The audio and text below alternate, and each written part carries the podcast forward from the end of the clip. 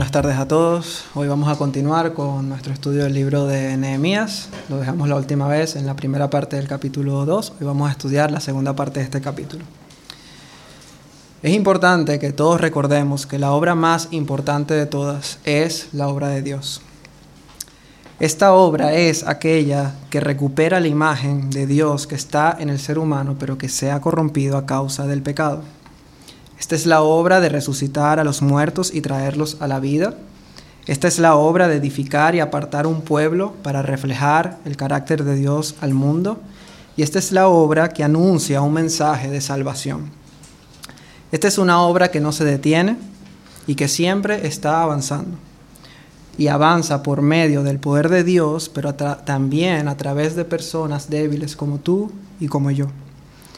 Esa es la obra en la que Nehemías pidió participar. Esa es la obra por la que Nehemías sufría profundamente al ver que no se llevaba a cabo. Esa es la obra por la que Nehemías oró por varios meses sin cesar y por la que expuso su vida a la muerte. Esa es la única obra que Dios bendice y en la que nosotros, si realmente hemos creído en Cristo para salvación, desearemos participar con todas nuestras fuerzas. En la primera parte del capítulo 2 vimos cómo Nehemías logró que lo imposible se hiciera posible. ¿Recuerdan cómo lo logró? Gracias al poder de Dios que llegó a su vida por medio de la oración.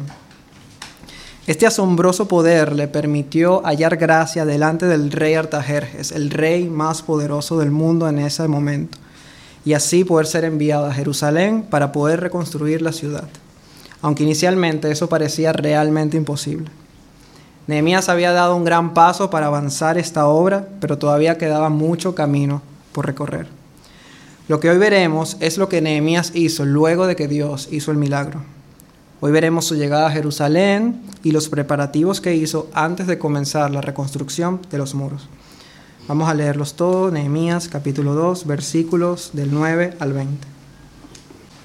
Vine luego a los gobernadores del otro lado del río y les di cartas del rey, y el rey envió conmigo capitanes del ejército y gente de a caballo. Pero oyéndolo Zambalat Oronita y Tobías, el siervo amonita, les disgustó en extremo que viniese alguno para procurar el bien de los hijos de Israel. Llegué pues a Jerusalén y después de estar allí tres días, me levanté de noche yo y unos pocos varones conmigo, y no declaré a hombre alguno lo que Dios había puesto en mi corazón que hiciese en Jerusalén ni había cabalgadura conmigo, excepto la única en que yo cabalgaba. Y salí de noche por la puerta del valle hacia la fuente del dragón y a la puerta del muladar, y observé los muros de Jerusalén que estaban derribados y sus puertas que estaban consumidas por el fuego. Pasé luego a la puerta de la fuente y al estanque del rey, pero no había lugar por donde pasase la cabalgadura en que iba.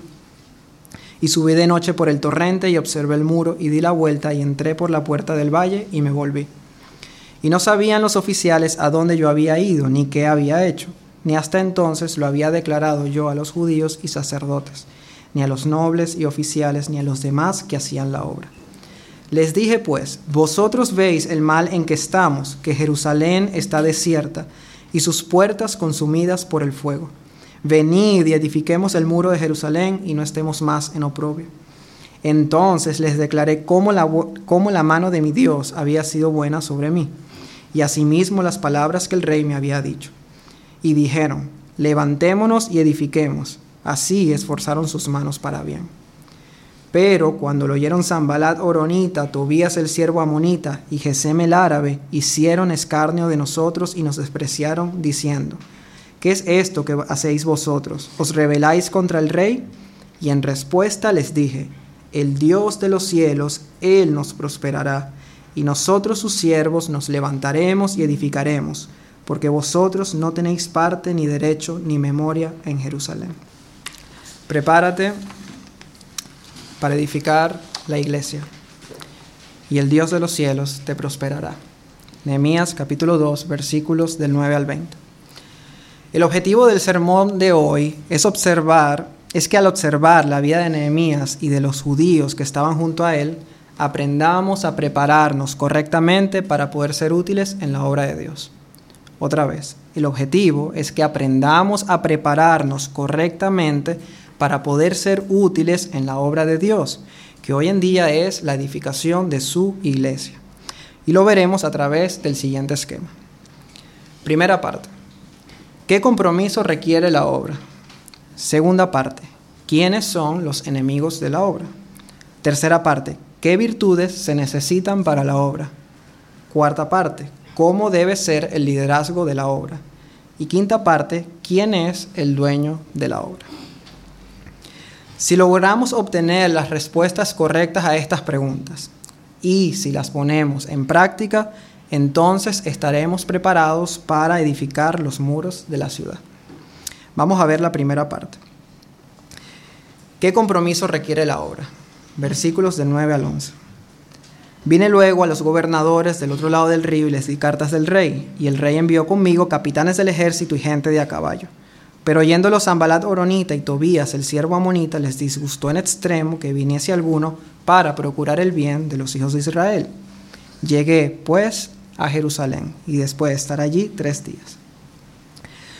Lo que vemos en estos primeros versículos es lo que Nehemías hizo luego de que Dios hiciera el milagro y tuviese el permiso del rey para ir a Jerusalén. Y podemos observar en estos versículos tres cosas principales. En primer lugar, nos dice que luego de recibir el permiso, él se presentó ante los gobernadores del otro lado del río. Y ese luego, cuando miramos las fechas entre las que Nehemías recibió el permiso, que fue en el mes primero, y que luego llegó a Jerusalén en los primeros días del quinto mes, y sabiendo que el viaje tenía una duración de aproximadamente cuatro meses, nos indica que Nehemías partió a Jerusalén en una semana o en menos de una semana.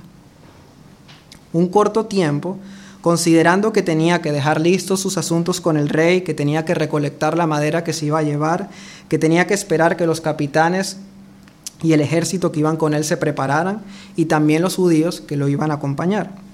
Lo que vemos aquí es que Nehemías no perdió el tiempo y empezó el viaje lo antes posible. En segundo lugar, se nos dice de boca de sus enemigos que él fue a procurar el bien de los hijos de Israel, no a buscar su propio bien que nos habla de que hizo el viaje con la motivación correcta.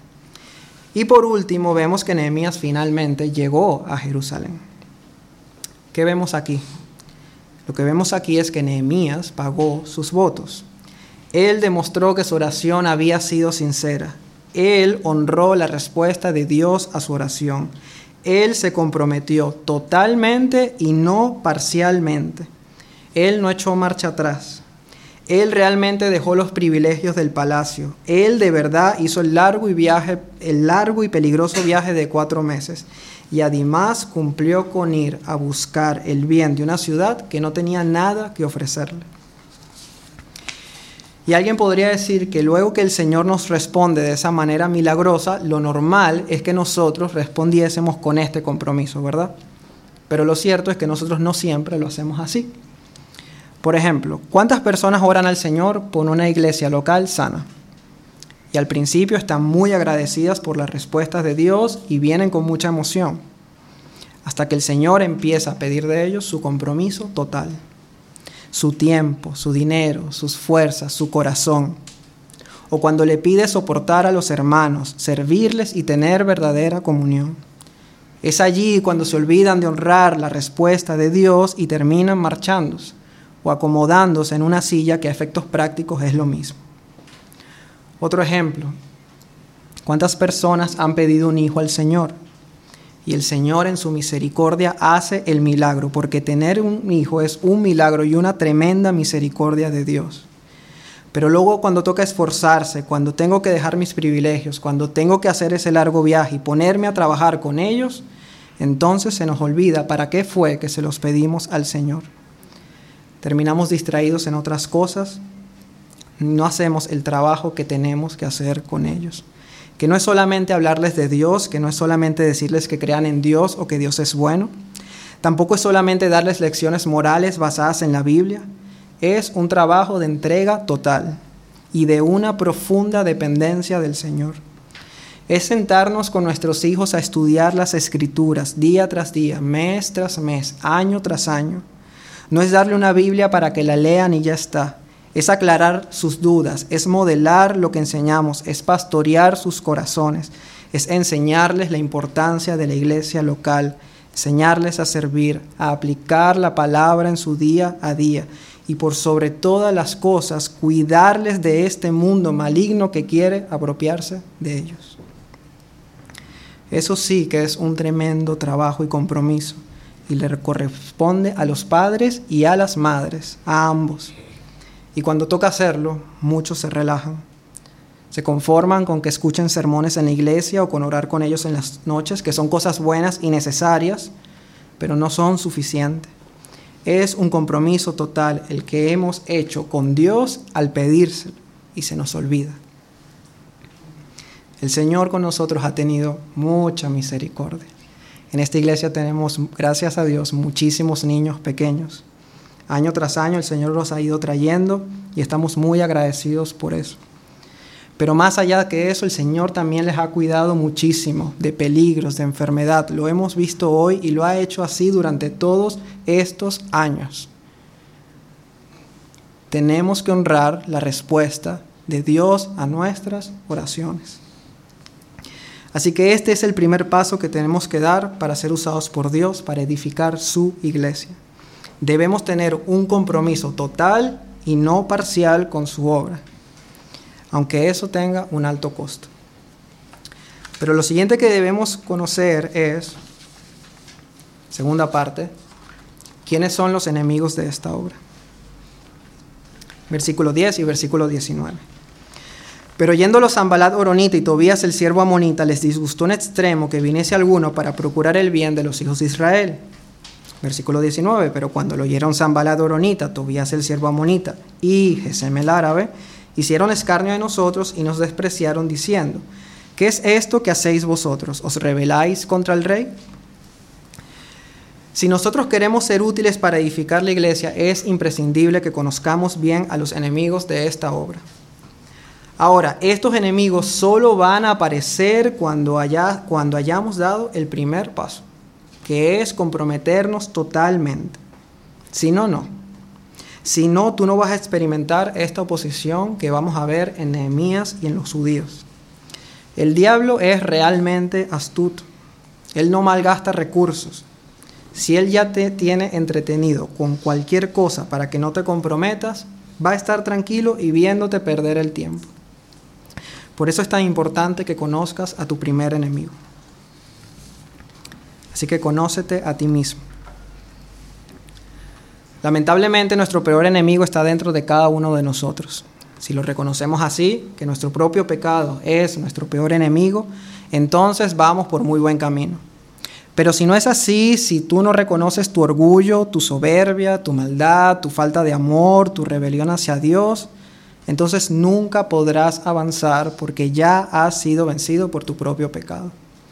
Un pecado que no es tanto lo que hagas mal o que peques, sino la dureza de corazón de no querer reconocer lo que eres. Mira la tremenda advertencia que le hace Jesús a la iglesia en la Odisea. Apocalipsis capítulo 2. Le dice Jesús, yo conozco tus obras, que ni eres frío ni caliente.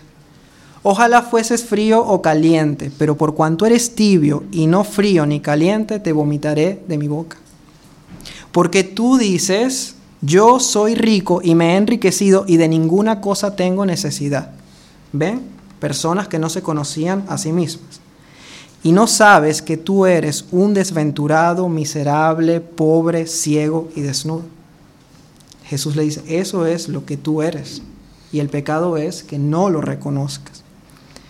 Y le da la promesa, por tanto yo te aconsejo que de mí compres oro refinado en fuego para que seas rico, y allí sí, y vestiduras blancas para vestirte, y que no se descubra la vergüenza de tu desnudez, y unge tus ojos con colirios para que veas. Yo reprendo y castigo a todos los que amo, así sé pues celoso y arrepiéntete. Nehemías sí que se vio así. Por eso reconoció en su oración que él había pecado en extremo contra Dios. Y la pregunta que te tienes que hacer es, ¿tú te has visto alguna vez así? como un desventurado, miserable, pobre, ciego y desnudo? Si no, si tú no te conoces, no, entonces tú no te conoces. Porque si no te ves así, entonces tú te vas a ver como un rico y sin ninguna necesidad. Sin necesidad de llenarte de la palabra, sin necesidad de la iglesia local, sin necesidad de tus hermanos, sin necesidad del Señor Jesús para absolutamente todo. Aún aunque digas ser cristiano. Pero si tú te ves así, pues bienaventurado. Tú sí que has dado un gran paso en esta preparación espiritual para edificar la iglesia. Tú estás preparado para escuchar las indicaciones que Dios quiere darte para que participes de su obra. Porque Yahvé es excelso y atiende al humilde, pero al altivo Él mira de lejos. Pero una vez que te conozcas a ti mismo, también es necesario que conozcas al mundo. Nehemías conocía a sus enemigos, sus nombres y también características acerca de ellos. Vemos Zambalat el Oronita, Tobías el siervo amonita y Gesem el árabe. Estos no solamente eran enemigos del pueblo de Dios, estos eran unos representantes de un grupo de enemigos que tenían su propio ejército para atacar a Jerusalén. Y no debemos perder de vista el tremendo peligro en el que estaban los judíos en esta ocasión. Para poder entenderlo mejor, vamos a ver el siguiente mapa. En el punto rojo tenemos a la pequeña ciudad de Jerusalén. El primer enemigo se llama Zambalat, que era el gobernador de, Samaria y líder de los samaritanos. Estos atacaban desde el norte. El segundo enemigo es Tobías, muy probablemente el gobernador de Amón y líder de los amonitas. Estos atacaban desde el este. En tercer lugar tenemos a Gesem, un poderoso gobernante de las tribus árabes que aunque estaba sujeto al gobierno persa, gozaba de mucho poder en toda esta zona. Zona que también incluía comunidades como la de Dom y la de Moab, y estos atacaban desde el sur de Jerusalén. Pero bueno, por lo menos desde el oeste los judíos no tenían enemigos, ¿verdad? Pues resulta que sí, porque en el capítulo 4 encontramos que Zambalat, Tobías, los árabes, los amonitas y también los de Asdod que al escuchar que los muros de Jerusalén eran reparados, se encolerizaron mucho y conspiraron todos a una para venir a atacar a Jerusalén y hacerle daño. Los de Asdod eran de la zona de Filistea y se encontraban al oeste de Jerusalén. Dos lecciones que aprendemos de esta colisión de enemigos. Primero, el ataque vendrá de todas las direcciones, rodeándonos para intimidarnos. Así opera el mundo presionándonos por todos lados para que nos amoldemos a Él. Segundo, los enemigos son muy diferentes entre sí, pero no tienen problema para unirse si es para perseguir al pueblo de Dios. ¿Te sientes así en medio de este mundo? Intimidado, presionado. Quizás hoy en día en nuestros países no sufrimos esta clase de persecución física y militar como la que vemos aquí, que en otros países sí que existe. Pero el mundo sí que nos presiona de todos lados para que pensemos como ellos, para que nos vistamos como ellos, para que veamos lo que ellos ven o para que nos riamos incluso de lo que ellos se ríen. ¿Has sentido esta presión? Yo sí. Pues si te sientes así, quiero que sepas que es normal. Incluso te diría que es sano, porque si no probablemente estás de parte de los enemigos. Esta persecución fue así hace 2400 años ha sido así durante toda la historia y seguirá siendo así hasta que el Señor ponga todos sus enemigos por estrado de sus pies. Los verdaderos creyentes estamos bajo una presión abrumante del mundo para que no sirvamos a Cristo como Él merece y como Él demanda ser servido. Así que si te sientes como esa pequeña ciudad indefensa, sin muros y con enemigos por todos los costados, no te desanimes. Recuerda esto que el mero hecho de saber que vas a ser perseguido a causa de Cristo y aceptarlo, eso ya es una gran ventaja. Porque muchos han venido a Cristo pensando que todos sus problemas se le iban a solucionar. Y resulta que con lo que se encuentran es con esta tremenda presión.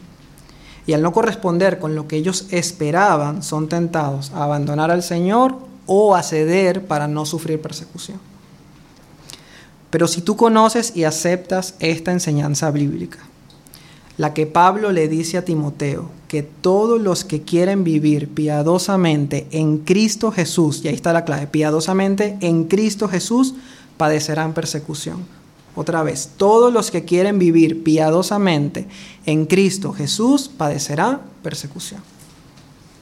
Es una promesa, de una manera o de otra. Pero si tú aceptas esta realidad que además el Señor usa para nuestro bien, entonces estarás preparado para esta obra, porque tendrás además como prioridad dedicarte a la reconstrucción de esos muros que te protegen a ti, a tu familia y a tus hermanos. Y en último lugar, también tenemos que conocer al diablo.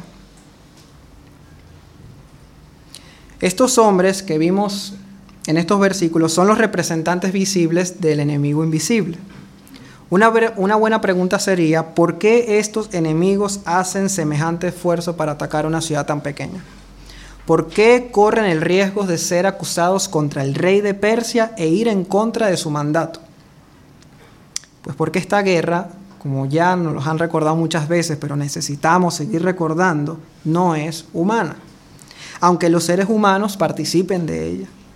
No debemos olvidar nunca que no tenemos lucha contra carne ni sangre, o sea, con los Zambalat, con los Tobía, con los de Asdod, con los Gesem, sino que nuestra lucha es contra principados, contra potestades, contra los gobernadores de la tiniebla de este siglo, contra huestes espirituales de maldad en las regiones celestes. Jerusalén representaba la única luz de esperanza del mundo en esa época esa pequeñita ciudad era desde donde el Señor continuaría su plan de redención y del linaje de donde vendría Cristo, el Salvador. Es por eso que el diablo lanzó todo su arsenal y es por eso que lo continúa haciendo hoy en día, ahora atacando a la iglesia de Cristo. Así que son nuestros enemigos poderosos, sí, mucho más que nosotros.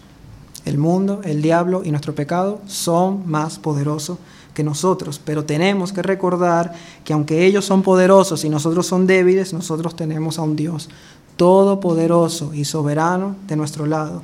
Y por muy poderosos que ellos sean, nunca, nunca, nunca podrán frustrar los planes del Señor. Pero no solo debemos conocer a nuestros enemigos, recuerda, estamos viendo los lo que necesitamos saber para poder estar preparados para edificar la iglesia de Cristo. También tenemos que saber, tercera parte, qué virtudes se necesitan para esta obra. Vamos a leer del versículo 11 al versículo 16. Llegué pues a Jerusalén y después de estar allí tres días, me levanté de noche, yo y unos pocos varones conmigo, y no declaré a hombre alguno lo que Dios había puesto en mi corazón que hiciese en Jerusalén. Ni había cabalgadura conmigo, excepto la única en que yo cabalgaba.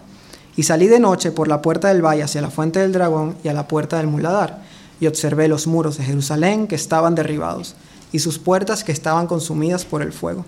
Pasé luego a la puerta de la fuente y al estanque del rey, pero no había lugar por donde pasase la cabalgadura en la que iba. Y subí de noche por el torrente y observé el muro y di la vuelta y entré por la puerta del valle y me volví. Y no sabían los oficiales a dónde yo había ido, ni qué había hecho, ni hasta entonces lo había declarado yo a los judíos y sacerdotes, ni a los nobles y oficiales, ni a los demás que hacían la obra. Nadie puede negar que Nehemías era un hombre de fe, pero su fe lo llevaba a ser una persona muy responsable. A veces creemos que la fe es simplemente creer en esperar en el Señor y no hacer nada, o hacer cosas guiadas solamente por nuestras emociones y no por la razón. Pero la verdadera fe produce un temor de Dios en el corazón que nos lleva a hacer todo lo que está en nuestras manos para asegurarnos de no fallar en el servicio a nuestro Dios. Así que vamos a ver qué virtudes debemos tener como cristianos si realmente queremos ser útiles en la edificación de la iglesia. Primero, esfuérzate. Nehemías venía de hacer un largo viaje de cuatro meses fuera de casa, luego de estar acostumbrado a vivir en el palacio del rey. Él podía haber decidido esperar mucho más de tres días desde que llegó, pero lo vemos levantándose de noche para inspeccionar los muros de Jerusalén prácticamente solo. Vemos aquí que para servir al Señor debemos estar más centrados en la tarea que tenemos que hacer que en nuestras comodidades. Y aunque es cierto que nosotros debemos tener un sano concepto del descanso, no estamos en contra de eso, no es menos cierto que la vida cristiana es una vida de esfuerzo, que muchas veces va a consumir todas nuestras energías. Un cristiano que no se esfuerza, que no se sacrifica y que no está dispuesto a luchar contra sus deseos de comodidad es un cristiano que no está preparado para la obra. En segundo lugar, debemos ser intencionales. En el versículo 13 se nos dice que Nehemías salió de noche a observar los muros de Jerusalén. Y él contempló en persona lo que ya le habían dicho las noticias, que realmente estaban derribados y consumidos por el fuego. Nehemías observó los muros para conocer qué era lo que necesitaba para reconstruirlos. En nuestro caso, si nosotros queremos edificar la iglesia, debemos observar cuáles son las necesidades que nuestra iglesia local tiene y debemos hacerlo de una manera intencional. No debo quedarme sentado esperando a que la necesidad aparezca. Es mi responsabilidad ser intencional en buscar maneras de servir a la iglesia con las capacidades que el Señor me ha dado, aunque también mis pastores puedan animarme o guiarme a un servicio en particular. En segundo lugar, eh, los sitios que se mencionan en estos versículos, por ejemplo, la puerta del valle, la fuente del dragón y todos los sitios por donde Nehemías nos dice que va pasando para hacer la inspección, nos indican que él recorrió alrededor de un tercio de la muralla. Él no examinó toda la muralla completa. Es decir, él vio lo suficiente para decidir que él tenía lo necesario para poder comenzar la obra. Él no comenzó sin observar las murallas, pero tampoco se pasó semanas observándolas, retrasando la obra. Y aquí lo que vemos es un sano equilibrio entre la planificación y la acción. Y en tercer lugar, nosotros debemos ser personas prudentes. Una persona prudente, en pocas palabras, es alguien que piensa antes de actuar. Es lo que vemos hacer a Nehemías, siendo prudente al inspeccionar los muros de noche y sin comentárselo a nadie. Seguro que ganas no le faltarían. Por ejemplo, de decirle a sus enemigos que tenía cartas del rey para reanudar la obra que ellos mismos habían detenido. O también ganas de decírselo a sus hermanos para animarles durante esa triste situación que estaban viviendo. Pero Nehemías sabía que por el bien de la obra tenía que tener todo muy bien organizado antes de comprometerse a comenzar. Nos lo dice el Señor, ¿quién de vosotros queriendo edificar una torre no se sienta primero y calcula los gastos a ver si tiene lo que necesita para acabarla? No sea que después que haya puesto el cimiento y no pueda acabarla, todos los que lo vean comiencen a hacer burla de él, diciendo, este hombre comenzó a edificar y no pudo acabar. Nehemías deseaba restaurar la gloria de Dios en esa ciudad. ¿Se imaginan que hubiese comenzado de manera imprudente y luego hubiese dicho que no pudo terminar? Hubiese sido una vergüenza añadida a la que ya estaban pasando. La prudencia es una virtud cristiana de gran utilidad en nuestra vida. ¿Cuántos problemas nos evitaríamos si tuviésemos mayor prudencia en nuestras palabras, en nuestras decisiones y en nuestras acciones? Qué bien que nos vendría pensar antes de actuar. Y de hecho, Pablo le dice a Timoteo que la prudencia debe ser parte del carácter del liderazgo de la iglesia. Dice, es necesario que el obispo sea irreprensible, marido de una sola mujer, sobrio, prudente, decoroso, hospedador, apto para enseñar. Pero además, el mismo Pablo le dice a Tito que no solamente debe ser el carácter de los líderes de la iglesia, también debe ser parte del carácter de toda la congregación. Por ejemplo, en Tito capítulo 2 le dice que los ancianos, eh, ya no son ancianos en sentido de pastores, sino ancianos, personas eh, de mayor edad, sean sobrios, serios, prudentes, sanos en la fe, en el amor y en la paciencia. Le dice también que las ancianas, las mujeres mayores de edad, que enseñen a las mujeres jóvenes a amar a sus maridos, a sus hijos, a ser prudentes, castas, cuidadosas de su casa, buenas, sujetas a sus maridos, para que la palabra de Dios no sea blasfemada. Y por último le dice, y exhorta a sí mismo a los jóvenes a que sean prudentes. Solo prudencia para los jóvenes. Vemos aquí que toda la congregación se le requiere tener esta virtud. Así que sí, esfuérzate, observa las necesidades que hay en la iglesia, pero también sé prudente a la hora de comprometerte. No seas impulsivo. Muchas veces decimos que haremos algún servicio y terminamos sin aparecer. Dejamos esperando a las personas con las que nos comprometimos y dejo de cumplir a mi palabra. No digo que no tengamos que comprometernos, digo que tenemos que hacer un esfuerzo para organizarnos para que el servicio en la iglesia sea una realidad y así poder ejercerlo de manera responsable. Estas tres virtudes son indispensables para poder edificar la iglesia. Y, es, y quiero que presten atención porque fíjense que no estamos hablando de dones, de capacidades, de habilidades. Estamos hablando de virtudes que todos debemos y podemos tener. ¿Recuerdas que Nehemías no era ni arquitecto, ni albañil, ni ingeniero civil, ni tampoco muchos de los judíos? Y sin embargo Dios los utilizó para esta gran obra. Pero estas virtudes sí que las tenía. Otra cosa que debemos saber. Cuarta parte. ¿Cómo debe ser el liderazgo de la iglesia? Versículos del 16 al 18. Y no sabían los oficiales a dónde yo había ido ni qué había hecho, ni hasta entonces lo había declarado yo a los judíos y sacerdotes, ni a los nobles ni oficiales, ni a los demás que hacían la obra. Les dije pues, vosotros veis el mal en que estamos, que Jerusalén está desierta y sus puertas consumidas por el fuego. Venid y edifiquemos el muro de Jerusalén y no estemos más en oprobio. Entonces les declaré cómo la mano de mi Dios había sido buena sobre mí y asimismo las palabras que el rey me había dicho. Y dijeron, levantémonos y edifiquemos, y así esforzaron sus manos para bien. Toda obra, y esto todos lo sabemos, requiere de una o varias personas que lleven el liderazgo. Y esto es cierto también en la iglesia del Señor. Si nosotros estamos bajo el liderazgo equivocado, todo el esfuerzo anterior, comprometerme, conocer a mis enemigos y tener esas virtudes cristianas, se vendrán abajo. Porque estaremos siendo dirigidos al lugar incorrecto o de la manera incorrecta. Así que lo primero que nosotros tenemos que hacer para estar bien preparados para edificar la iglesia es buscar pastores bíblicos.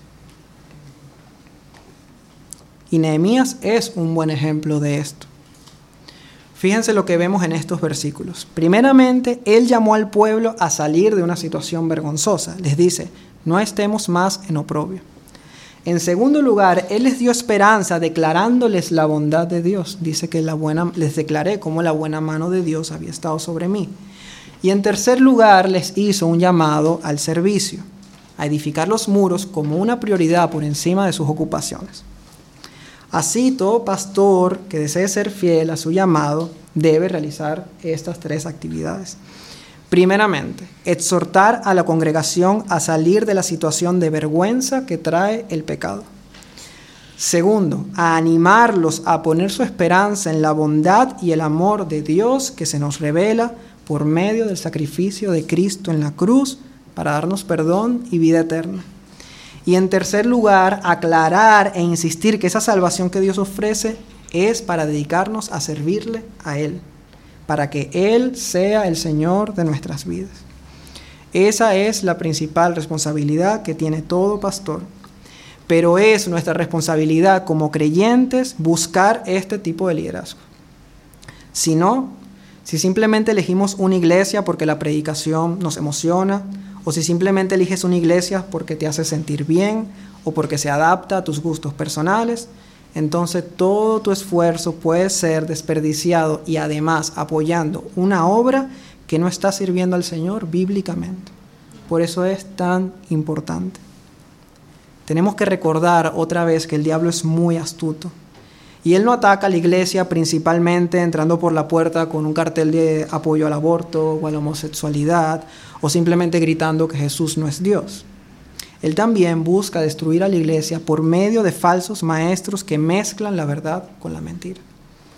Mira lo que le dice Pablo a los corintios, porque estos son falsos apóstoles, obreros fraudulentos, que se disfrazan como apóstoles de Cristo. que es un disfraz? Es algo que confunde, que parece que es, pero no es. Y dice, y no es maravilla porque el mismo Satanás se disfraza como ángel de luz. Ahora, ¿cómo podemos saber si estamos siguiendo un liderazgo bíblico? Bueno, el Señor ha dejado esos requisitos muy claros, pues además de por toda la Biblia, particularmente en Primera de Timoteo capítulo 3 y Tito capítulo 1, y les animo a que lo lean en casa.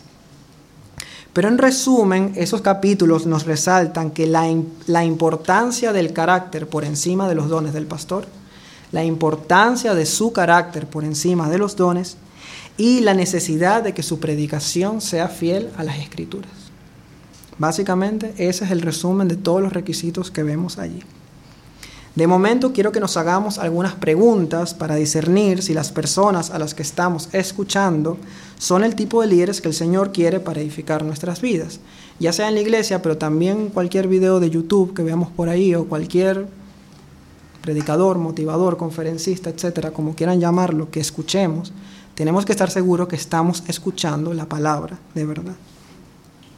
Primero, ¿esta persona predica la palabra de Dios o habla acerca de la palabra de Dios. ¿Puedes, ¿Puedes discernir la diferencia entre estas dos cosas? ¿Predica la palabra de Dios tal y como viene en las escrituras o simplemente usa la palabra como un complemento para su mensaje? ¿Te confronta con tu pecado o no habla de la gravedad del pecado? ¿Busca que las personas se centren en Cristo o busca que las personas se centren en Él? Ama a las personas diciéndoles la verdad por muy duro que sea de escuchar, o confunde a las personas haciéndoles creer que están bien con Dios, aunque no sean verdaderos creyentes. La palabra que sale de su boca te guía y te anima a la santificación, o te lleva a ser más orgulloso, más vanidoso, más soberbio y más centrado en ti mismo. Promueve que te vayas con algún pensamiento bíblico en tu corazón, o sales pensando en lo chistoso que es, en lo emocionado que te hizo sentir. ¿Te apunta a la eternidad o te apunta al aquí y a la hora? ¿Te hace un llamado constante a que mueras a ti mismo o a que vivas para ti mismo? Son preguntas útiles para nosotros para saber si lo que estamos oyendo es lo que Dios quiere para nuestras vidas. Hermanos, tenemos que entender que estamos tratando con nuestra alma que es eterna si nosotros tenemos una enfermedad, seguro que no nos ponemos en mano del médico que, que nos haga sentir mejor. Nosotros buscaremos aquel que nos diga la verdad, que me diga, aunque me diga que me tienen que hacer una operación a corazón abierto, que me, aunque me digan que va a ser dolorosa y aunque me digan que me va a costar recuperarme, pero que al final de cuentas salvará mi vida. Tenemos que tener mucho cuidado de a quién escuchamos y en mano de quién estamos poniendo nuestras vidas espirituales y la de nuestras familias también. Así que estudiemos la palabra y busquemos un liderazgo bíblico como que el Señor quiere para nuestras vidas. Pero muy importante, una vez que lo encuentres, y aquí todos tenemos que prestar atención, también confía en tus pastores. Nehemías nos dice que él no le declaró a nadie lo que Dios había puesto en su corazón. Nadie sabía a dónde había ido ni qué había hecho. Y aún así, en el versículo 12 se nos dice que algunos varones se levantaron con él. Ellos no sabían ni el por qué ni el para qué. Ellos se sujetaron, confiaron y dejaron que Nehemías hiciese su trabajo. Y tú y yo, como miembros de la iglesia, haremos bien en imitar esta confianza. Tienes que sujetarte, tienes que confiar, tienes que dejar que los pastores hagan su trabajo. No puedes estar todo el día criticando y poniendo en duda las decisiones que se toman en la iglesia. No es tu labor. Además, que se te olvida que tú no ves el panorama completo ni tampoco tienes toda la información. Así que debes confiar en aquel o en aquellos en los que Dios ha puesto para liderar esta obra. No digo que los, pastores no se van a equivocar, porque también fallamos. Ni tampoco diga que la confianza debe ser a ciegas, por eso debemos buscar pastores bíblicos. El punto es que como miembros de la iglesia, si realmente queremos servir al Señor, entonces debemos tener una tendencia a confiar en nuestros pastores, aunque hayan cosas que nosotros no entendamos. Y siendo honesto con todos, yo lo entiendo, lo entiendo porque mi corazón es igual de engañoso que el de todos ustedes. Nuestra tendencia es a tener un concepto demasiado elevado de nosotros mismos. Nos creemos más inteligentes, más sabios y más espirituales que los demás. Y por eso creemos que las cosas se deben hacer a nuestra manera. Cuando nosotros hacemos así y no confiamos, lo que estamos diciendo es, yo no tendría que estar siguiéndole a Él, Él es el que debería estar siguiéndome a mí. Pero nosotros tenemos que luchar contra eso y confiar en el liderazgo que Dios ha puesto. La sujeción es una hermosa virtud cristiana que muchas veces es menospreciada. Pero una persona que se sujeta es de una tremenda bendición para la iglesia y Dios bendice esa confianza. Pero por el contrario, una persona que está constantemente preguntándose, ¿y por qué Nehemías no me dice a dónde va? ¿Y por qué me hizo levantar a esta hora de la noche? ¿Y por qué solo tiene que ir él en el caballo? ¿Y por qué llamó solo unos pocos varones y a mí no? ¿Y por qué salió por la puerta del valle y no por la del muladar? Las personas así no solo no edifican la iglesia, sino que además son de mucho tropiezo. Y lo son porque en vez de animar al liderazgo, que de por sí ya vimos que sufre una tremenda oposición de todos lados, Zambalato, Vía, Gesem, los de Asdod, además lo desanima. Hermanos, los, los, pastores pueden resistir a todos estos enemigos. Es difícil, pero el Señor les capacita y esa persecución les fortalece. Pero si algo realmente desanima a un pastor es tener que soportar la desconfianza de los miembros de la iglesia. Y lo que voy a decir es muy fuerte, pero es una realidad y espero que todos lo podamos guardar en nuestros corazones. Si tú no confías en el liderazgo que el Señor ha puesto en la iglesia, porque es el Señor quien lo ha hecho, y estás constantemente resistiéndote y criticando, entonces tú te conviertes en un muy buen instrumento del diablo para detener la edificación de la iglesia. Voy a volverlo a repetir. Tú te conviertes en un muy útil instrumento del diablo para detener la edificación de la iglesia. Sé que es triste, pero es así. Eres más peligroso que cualquier zambalat o que cualquier enemigo fuera de los muros. Así que reflexionemos y no seamos unos de ellos. Confía, confía una vez que has buscado un pastor bíblico y te has decidido, porque además lo has decidido tú, sujetarte voluntariamente Nadie te ha obligado. Entonces confía y el Señor te hará útil para la edificación de su iglesia. Y recuerda que cuando no confías en tus pastores, en quien realmente no estás confiando es en el Señor. Además la palabra lo deja muy claro en Hebreos capítulo 13, obedeced a vuestros pastores y sujetaos a ellos. ¿Por qué? Porque ellos velan por vuestras almas como quienes han de dar cuenta delante de Dios. Debes entender que cada decisión que se toma en la iglesia es con esta motivación, de cuidar las almas que el Señor ha puesto bajo nuestro cuidado. Y mira lo que dice Hebreos si lo haces así, si tú obedeces, te sujetas, eres una persona confiada, para que así lo hagan con alegría y no quejándose porque esto no es provechoso. Si tú eres una persona que confía, vas a producir y vas a incentivar que los pastores puedan hacer su trabajo con mayor alegría y eso edifica la iglesia. Y por último, nosotros también debemos recordar quién es el dueño de esta obra. Quinta parte, versículos 19 y 20. Pero cuando lo oyeron Zambalat Oronita, Tobías el siervo amonita y Gesem el árabe, hicieron escarnio de nosotros y nos despreciaron diciendo, ¿qué es esto que hacéis vosotros? ¿Os rebeláis contra el rey?